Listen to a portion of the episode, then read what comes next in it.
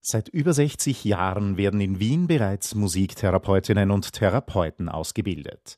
Thomas Stegemann, Professor am und Leiter des Instituts für Musiktherapie sowie des Wiener Zentrums für Musiktherapieforschung der MDW, gibt Einblicke in den Studienbetrieb und Schwerpunkte seines Faches. Wir sind ein eher kleines Institut mit äh, zehn Studierenden pro Jahrgang. Also äh, das ist wirklich so eine kleine, aber sehr feine Gruppe, ähm, die dann auch äh, wirklich so miteinander durch dieses ganze Studium auch geht ähm, und äh, wir dadurch auch die Möglichkeit haben, sage ich mal, eine wirklich sehr individuelle, abgestimmte Ausbildung zu bieten und ähm, auch was Selbsterfahrung und was praktische Ausbildung äh, angeht. Ähm, und das sind eben zentrale Pfeiler einfach der, der Musiktherapieausbildung,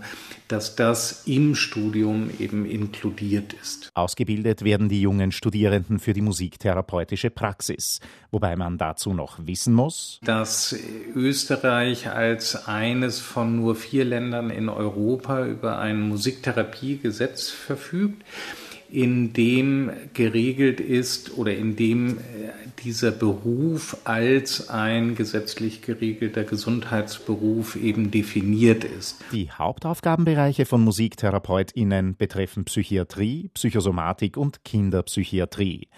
Der Beruf erstreckt sich aber auch auf viele weitere Felder, sozusagen von der Wiege bis zur Bahre. Das beginnt äh, in der Arbeit mit Frühgeborenen, also Musiktherapie auf der Neonatologie und reicht eben über das äh, Kindes- und Jugendalter, das Erwachsenenalter, dann eben bis zu den alten Menschen.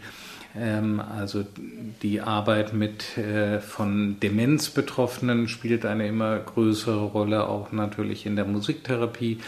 Und dann geht es eben tatsächlich bis äh, zum Palliativbereich oder auch Hospizbereich, wo Musiktherapeuten tätig sind. Für die Ausbildung selbst bedeutet das, dass wir äh, versuchen, eine Ausbildung zu bieten, die den Studierenden ähm, die musikalischen, aber eben auch die medizinisch, psychologisch, therapeutischen Grundlagen vermittelt, um in all diesen Feldern tätig sein zu können.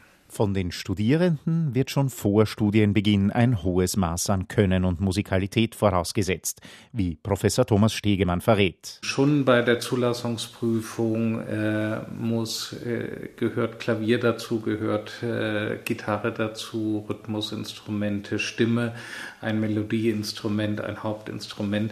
Also das sind zwei Tage Zulassungsprüfung, wo das abgeprüft wird. Wobei die musikalische Bildung nur ein Teil des Anforderungsprofils an die jungen Damen und Herren darstellt. Das andere, was wir uns natürlich anschauen, ist, sind das äh, junge Menschen, bei denen man sich vorstellen kann, dass die auch diese Anforderungen, die dieser therapeutische Beruf mit sich bringt, ähm, dass die denen gewachsen sind. Ja? Und dazu gehört auf der einen Seite äh, sowas wie Stressresistenz, ja, auf der anderen Seite aber eben äh, sogenannte Soft Skills wie Empathiefähigkeit ähm, oder äh, sag ich mal, auch so eine, so eine gewisse äh, Menschenkenntnis, die natürlich für den Beruf wichtig ist. Während das Studium selbst sehr psychotherapeutisch orientiert ist, laut Thomas Stegemann psychodynamisch, humanistisch, systemisch breit aufgestellt,